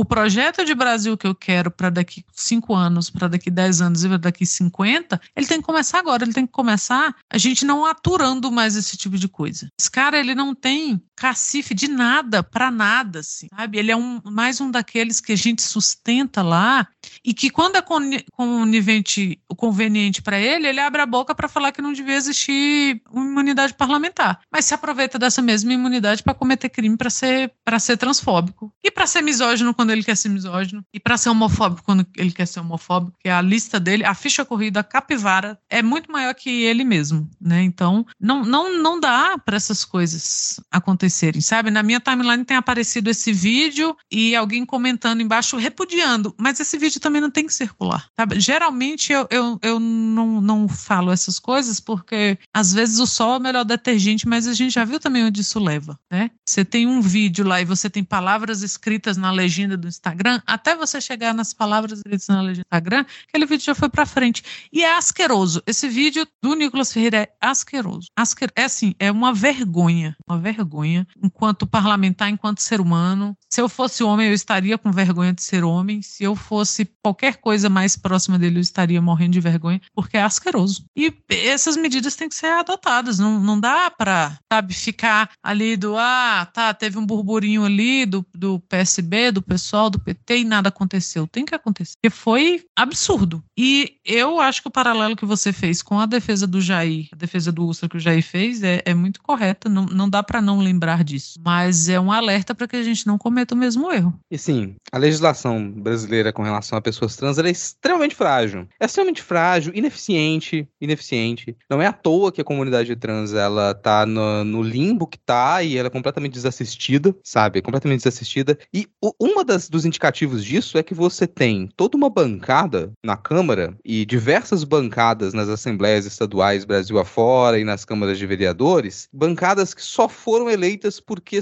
por em cima da LGBTfobia. O único discurso que essas pessoas têm é contra trans, contra gay, contra lésbica, contra linguagem neutra, é só isso que eles têm. São pessoas que não têm nenhum projeto para melhorar a comunidade, não têm nenhum projeto sobre estrutura urbana, não têm nenhum projeto sobre saneamento, não têm nenhum projeto para saúde, não têm nenhum projeto econômico, não tem nada. Essas pessoas, a pauta delas é serem transfóbicas, é serem LGBTfóbicas. E isso demonstra a fragilidade da, da nossa legislação. Porque qualquer pessoa que ela tentasse se eleger com a pauta exclusivamente racista, defendendo porque negros são inferiores. Pensa a pessoa, ah, o meu programa de governo diz que brancos são superiores a negros. Essa pessoa não poderia nem se candidatar. Você pensa em qualquer pessoa que ela se elegesse tentando defender que, olha, a minha pauta de governo é que a gente que a gente retire todos os direitos políticos das mulheres. E as mulheres vão voltar a, a não ser a não ser cidadãs e vão ter que prestar contas ao seu macho. Essa é a minha pauta, é isso que eu acho que mulheres devem voltar a ser puramente objetos. Essa pessoa não poderia se candidatar. Agora, por que, que pessoas podem se candidatar e se eleitas e continuar a defender como única pauta, única pauta, a perseguição a gays, lésbicas, pessoas trans, travestis, intersexo, pansexuais? Por quê? Porque a nossa legislação é frágil, porque o Brasil é um país extremamente transfóbico e porque a gente deixa passar isso.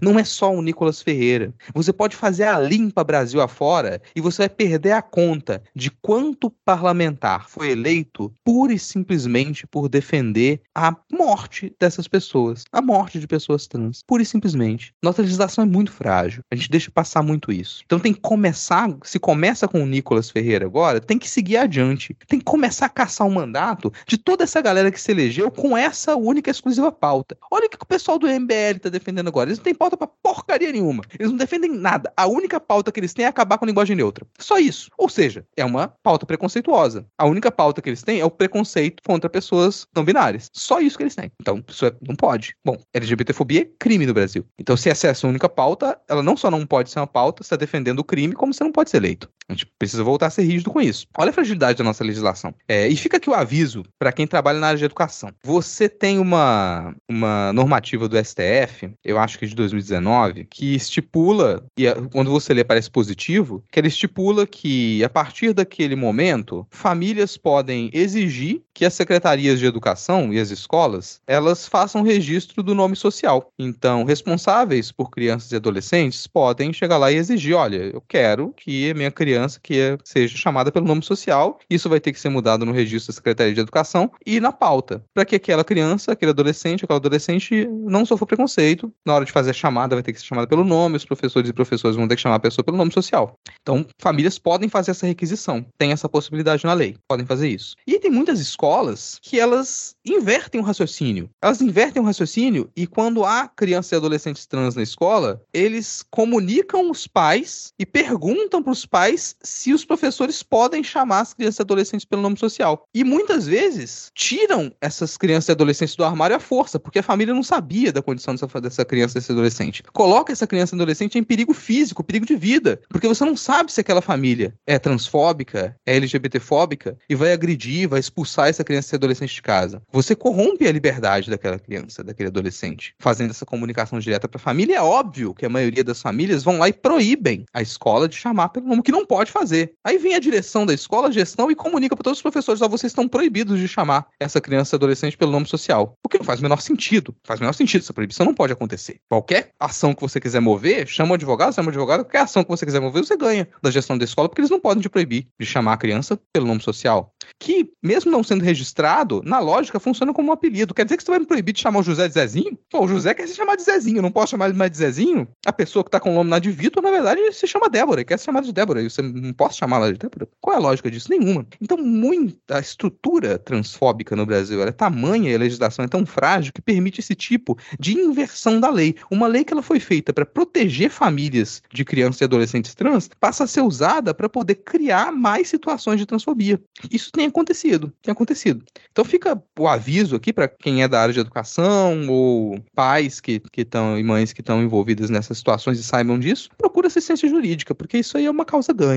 Então simplesmente subvertendo, o STF não disse que pais, que família pode e que a escola pode proibir professores de chamarem as crianças pelo nome social, os adolescentes pelo nome social. Nenhum momento disse que pode proibir. O que a legislação diz é que as famílias podem pedir que seja, podem exigir que seja chamado, não o contrário. Não tem isso na legislação. É um nível de fragilidade que a gente está. É, é, o problema, a escala do problema que a gente tem que encarar, ela é urgente. E eu gostaria muito que o que aconteceu nesse último 8 de março servisse como um estupim para que o governo encare isso como deve encarar. E, e aí a gente falou do Flávio Dino antes aqui, tá aí uma figura que ela deveria assumir a frente disso, porque isso tem relação direta com o Ministério da Justiça. Se o Ministério da Justiça não se mobilizar, não tiver um empenho, não tiver prioridade para poder fortalecer a legislação e o cumprimento da lei que protege pessoas trans no Brasil, a gente vai continuar a ser o país que mais diz respeito e mata pessoas trans. A gente vai continuar a ter crianças e adolescentes em situação de risco constante nas suas famílias e nas escolas.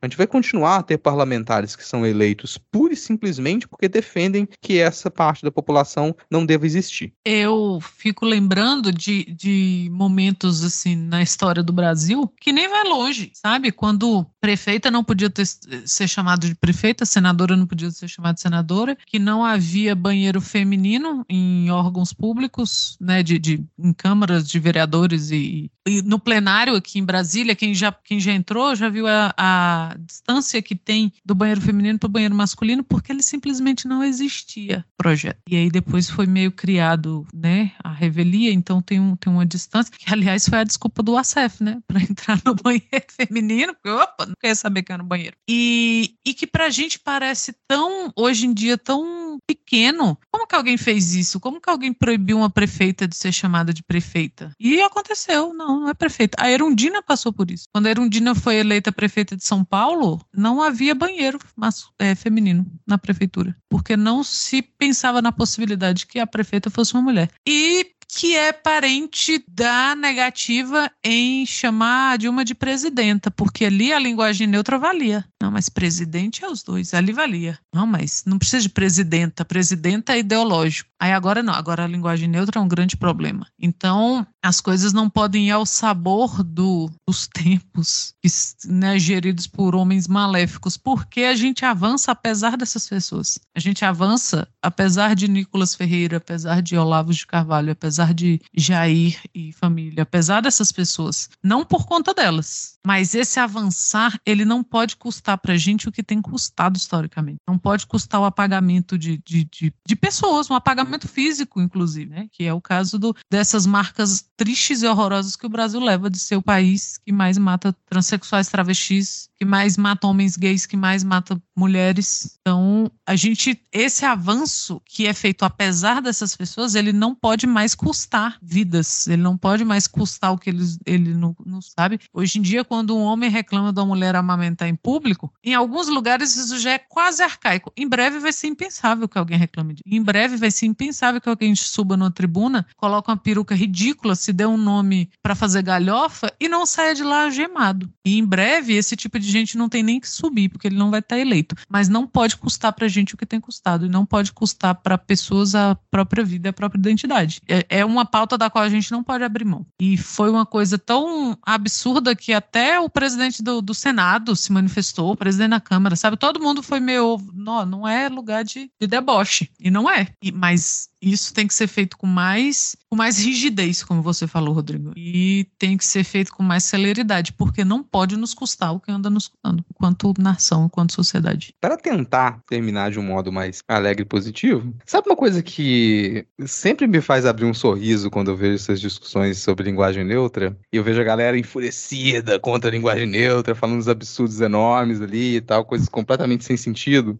É que essa galera já perdeu. Sim. Ela já perdeu. Aí, se você que nos escuta e você ainda tá nessa de querer criticar a linguagem neutra, acha que isso é uma coisa muito difícil, que isso é um problema, deixa eu te informar que você perdeu. A linguagem neutra, ela já é aceita internacionalmente, sabe? A linguagem neutra já tá na literatura há muito tempo, muito tempo, muito tempo. Diversos idiomas já tem, ó, há séculos, há séculos, ela desde a sua formação já tem o neutro, já usa o neutro, já tem isso. Então, o que a gente tá aqui no Brasil é no, sempre ali no atraso. A gente tá atrasado com relação relação a isso. Porque isso já foi uma pauta vencida, assim, sabe? Você usa a linguagem neutra em documentos oficiais em diversos países, até porque o idioma já possuía, e outros que não possuíam passaram a adequar, sem nenhuma, sabe? Ah, quiser discutir aqui, tá, passa por cima dessas pessoas, porque a realidade se impõe. A realidade se impõe. Então a linguagem neutra, ela venceu. Ela venceu. No Brasil, a gente vai continuar com essa disputa estúpida durante um tempo? Vai, vai. Mas essa, esse é aquilo que eu falei antes lá sobre a, a fala do Bolsonaro lá no impeachment da Dilma, e que foi quando a gente perdeu e não percebeu que perdeu, agora a gente tem o contrário. Esse povo perdeu e não percebeu ainda que perdeu. É. E vai continuar perdendo, não sai de campo. Não sai de campo, mas eles perderam. Então vocês podem esperar que já nesse ano e para os próximos anos vai se tornar cada vez mais comum a linguagem neutra em documentos oficiais, se torna cada vez mais comum na literatura, já é um sem número de livros publicados com linguagem neutra. A cada vez, quando, ó, aqui no Brasil já tem vários livros publicados com linguagem neutra, tá, gente? Vários livros publicados com linguagem neutra. A gente não tem nenhum grande sucesso, uma coisa que explodiu, opa, best-seller. No dia que explodir um best-seller com linguagem neutra no Brasil, pode esperar o Espernego, vai ter. Vai. Vai, o pessoal vai é, fazer, vai querer fechar a Bienal, vai querer, vai ter prefeitura querendo recolher os livros, vai ter, vai ter. Mas passa, porque você não tem como, você não tem como controlar essa vitória, ela já, já se estipulou. Então isso eu abro um sorriso, assim, eu abro um sorriso. É, é com grande alegria que eu digo que a linguagem neutra venceu e que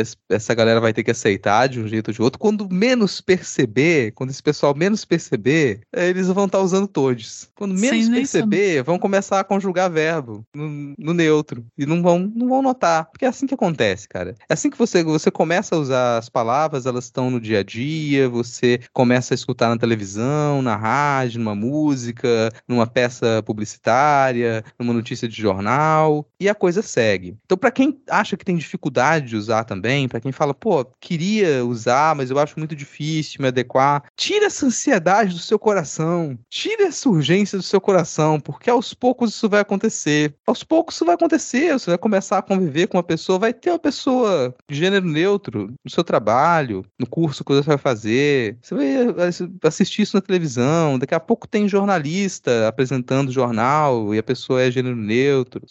Então isso aos poucos vai entrar na nossa rotina. Então, para quem tem dificuldade ainda, é sempre interessante que você faça aquele esforço, se você puder, procure, tem manuais de linguagem neutra no Brasil, a gente tem usado cada vez mais o padrão ELO, que não é tão difícil de usar assim. Dificilmente uma pessoa que ela gosta de ser tratada no gênero neutro, ela, se você tiver ali na boa vontade, tentando utilizar a linguagem neutra com ela e você cometer um deslize aqui, outro, e dificilmente essa pessoa ela vai ser ríspida com você. Dificilmente você vai causar um grande constrangimento se você estiver ali na boa vontade tentando fazer uso da linguagem que mais se adequa àquele diálogo, àquela conversa. Então tá tudo bem. Então fica para quem fica um pouco nervoso com isso assim, fica de boa, não tem problema não. E para quem tá desse outro lado, quer reagir muito e quer lutar contra a realidade e mas em algum momento você perceber que perdeu, você pode só calar a boca. Nem sempre isso é confortável. Então fica essa mensagem para você que tá desconfortável na sua bolha conservadora, começa a se aquietar, começa a sair de cena, que é o caminho mais fácil para você sair desse sufoco, para você sair dessa situação constrangedora, desagradável. Pô, às vezes você tá ali, cara, você tô falando para você, colega ouvinte conservador.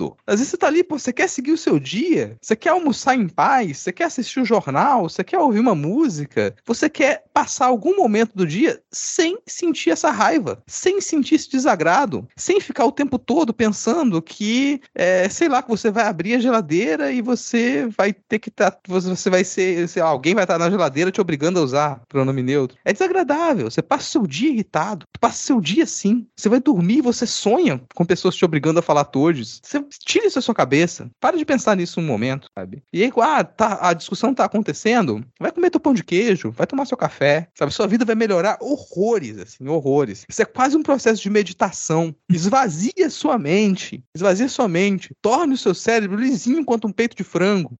E, e, assim, e aos poucos, talvez ele, ele, ele, encontre um formato mais adequado à realidade, tá? Uma mensagem positiva para você. Essa a gente ganhou, essa a gente venceu. Isso me lembra uma frase do Neruda, né? De que a primavera é inexorável. Então, não sofram. E vamos encerrar? A gente conseguiu Vamos. chegar no final só, só nós dois aqui. O Vitor, o Vitor deu migué, gente, porque assim, antes da gravação, o Vitor tava falando: "Ah, eu tô chegando em casa, come vamos começar a gravação lá e daqui a pouco eu chego". E aí a gente pensou que ele ia entrar na gravação, mas não teve. Aos poucos, daqui durante o correr da temporada, a gente vai tentar organizar direitinho esse, essas datas de gravação aqui durante a semana. Então tá ficando um pouco puxado pra gente. Podem reparar que em alguns episódios eles saíram mais curtos, com menos gente participando, nem sempre a gente conseguiu uma pessoa convidada para estar aqui com a gente. Então isso é uma coisa que a gente vai tentar organizar aí para no resto da temporada a gente voltar a ter um dia direitinho de gravação, ter sempre três, quatro pessoas, voltar a receber gente aqui para poder participar. Então, para quem está na fila de espera aí, para quem já recebeu um semi-convite, falou: ah, vai, vem aqui pro Midcast, vai rolar, gente. A gente vai ter, vai voltar a ter pessoas convidadas aqui. Só a gente conseguir ter a nossa rotina no lugar de novo, né? O carnaval passou, mas a gente ainda está com os resquícios do carnaval. Mas daqui a pouco isso, isso se organiza. Vamos terminar com dicas culturais aqui, vamos dar umas dicas culturais. É, faz tempo, né, que a gente não tem dicas culturais aqui organizadinhas. Então hoje eu quero voltar a indicar um podcast. Vou indicar o Pílula Vermelha Capixaba, que é um podcast feito pelo Ricardo Nespoli e é diário. É um podcast praticamente diário. Então, Ricardo, todos os dias de manhã ele lança um episódio curtinho, às vezes cinco minutos ali, com uma atualização sobre o que está acontecendo na política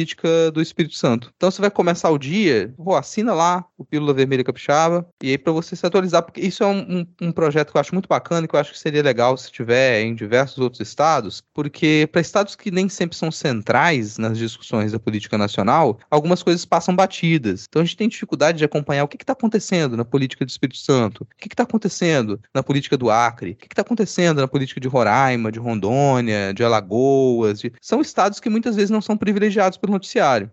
E se tendo projetos desses, às vezes tem no seu estado, dá uma procurada. Aqui no Espírito Santo, Pílula Vermelha Capixaba, Pílula de Esquerda Capixaba, desculpa, corrigir aqui, que eu acabei de procurar. Pílula de Esquerda Capixaba é porque o logo tem vermelho. Pílula de Esquerda Capixaba, digita lá na, na busca do seu agregador, no Spotify, eu vou deixar o link aqui também para vocês assinarem. Todos os dias ali no começo da, do dia você tem esse resuminho, esse comentário do Ricardo Nespoli sobre o que está acontecendo aqui no Espírito Santo. E como dica para assistir, eu terminei de assistir hoje um negócio que me deixou muito surpreso até, cara, que é um seriado que tá na Netflix, que é o Copenhagen Cowboy, que lançou a primeira temporada agora em 2023, e é uma série que ela é do. Eu não sei pronunciar o nome dele direito, mas é o Nicholas, Nicholas Widdinghafen, que é. E é, cara, é belíssima, assim, é uma série belíssima, difícil de entender, meio, meio surrealista, assim. E esse é o cara que ele. Mais conhecido aquele filme Drive, que não sei se vocês já assistiram Drive, tem uma trilogia lá, é o Drive, o Valhalla Rising e o é, Only Gods Forgives, que ele, ele, tem uma estética muito própria, assim, uma fotografia muito própria, com muito neon. Eu gosto bastante do trabalho dele. E esse seriado que ele, que ele lançou agora tá na Netflix me surpreendeu. Eu não esperava que tivesse essa qualidade. Tem um, um pequeno documentário no final, quando termina a série para assistir também, que conta os bastidores. E é super interessante.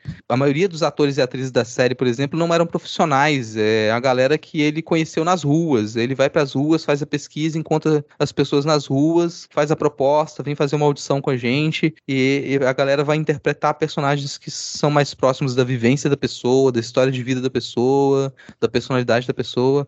E eu achei muito bacana, assim, muito, muito interessante o modo como, a, como ele constrói o elenco, como ele constrói essa produção. Acho que vale a pena conferir. É o, o Copenhagen Cowboy. E deve ter segunda temporada também. Essas são as minhas duas dicas, dicas Ana Raíssa. O que, que você traz para as pessoas que nos escutam? Tenho também duas dicas. Uma delas é o Tiny Desk Concert. Se você não conhece o Tiny Desk, conheça, sempre tem coisas muito interessantes lá. E este especificamente é do Stromae, que é ou Stromae, que é aquele cantor belga de ascendência ruandesa, se eu não me engano. Acho que o pai dele era de Ruanda, a mãe é belga, ele é belga, nascido né, na Bélgica. E esse Tiny Desk é fenomenal, é muito bom. Tem algumas coisas, né? Uma ou duas músicas do primeiro disco dele, mas tem muito do último disco dele, que é do ano passado, que é o Multitude, ou, né, Multitude, dos franceses, e é sensacional. É, é curtinho, é, um, é tiny mesmo, e é, é muito, muito, muito legal. Se você não conhece ele, é uma boa porta de entrada. Se conhece, também com certeza vai gostar. E a outra dica é um livro que eu reli recentemente, e geralmente eu gosto de reler livro, e esse eu estou indicando para todo mundo que leu, releia A Metamorfose do Kafka, porque eu acho que como é um livro muito falado, quem lê acaba lendo muito cedo na vida, né? Então, assim, você tá ali, você é um adolescente que lê muito, você é um jovem adulto que lê muito, você já leu. Releia. Se você não leu, leia. É um livro necessário. Ele tem mais de 100 anos, é interessante a gente pensar, né? Porque a gente pensa ainda em século XX. Quem tem mais de 30 anos pensa ainda em, em século XX, como ontem, né? Ah, foi no início do século, mas foi no início do, do outro século. A gente já tá quase na, no primeiro quarto, no fim do primeiro quarto de outro século já. E é um livro, é interessante pensar como ele é um livro pré-Primeira Guerra Mundial. Então, é, né, aquele universo, ele foi escrito em 1912, publicado em 1915. E mesmo assim, então, né, o mundo como a gente conhece, ele não existia em 1912, 1915, não existia. E mesmo assim, a angústia do trabalhador, e mais, a angústia do trabalhador que anda de transporte público, ela está muito presente ali, sabe? É, a gente, o início dele é um início bem famoso, né, que o Gregor Samsa acorda, de sonhos intranquilos, que é o sonho de todo trabalhador, né? Aquela manhã que você, assim, você nunca está descansado. E ele se vê transformado num, num, inseto medonho, que não se define qual é, né? A gente convencionou achar que é uma barata, mas não se. E a primeira preocupação dele é que ele vai perder o trem, tem que trabalhar. Então, assim, é um livro para a gente pensar as nossas angústias e como essas angústias estão são intrínsecas ao trabalho, né? Você pode amar o que você faz, você pode adorar, você pode ser bem remunerado. Ainda é um processo de angústia e essa angústia já estava lá, né? E o Kafka ele tinha isso, porque o Kafka ele tinha um trabalho muito burocrático. Eu acho que ele trabalhava em, em seguro, em companhia de seguro, uma coisa assim. Ele tinha um trabalho muito burocrático. E para o artista que tem trabalho burocrático, a vida é um pouco pior, eu acho. Então, releia. Ele é muito rapidinho, aquela história, né? É um livro curto e tal, mas é um livro que traz muita coisa pra gente pensar. Se você só ouviu falar, quem sabe agora releia Metamorfose do cara. Isso aí. Cara, acho que vai ser o episódio mais longo dessa temporada até agora, tá? O episódio mais longo dessa temporada. Vamos ver o que, que o Vitor vai fazer. Gente, mas é isso. Muito obrigado pra quem ouviu a gente aqui até o final. Semana que vem a gente volta. Por hoje é só. Muito obrigado, Ana. Muito obrigado, Rodrigo. Valeu aqui pela companhia nessa sexta-feira à noite. Né? É. Olha aí. Não pude te acompanhar no jantar, mas espero que você esteja satisfeita. É, tô satisfeito aqui com a nossa gravação e é isso, gente. Bora dar um tchau. Hum, Tchau, tchau. Valeu, falou. Semana que vem. Thank you.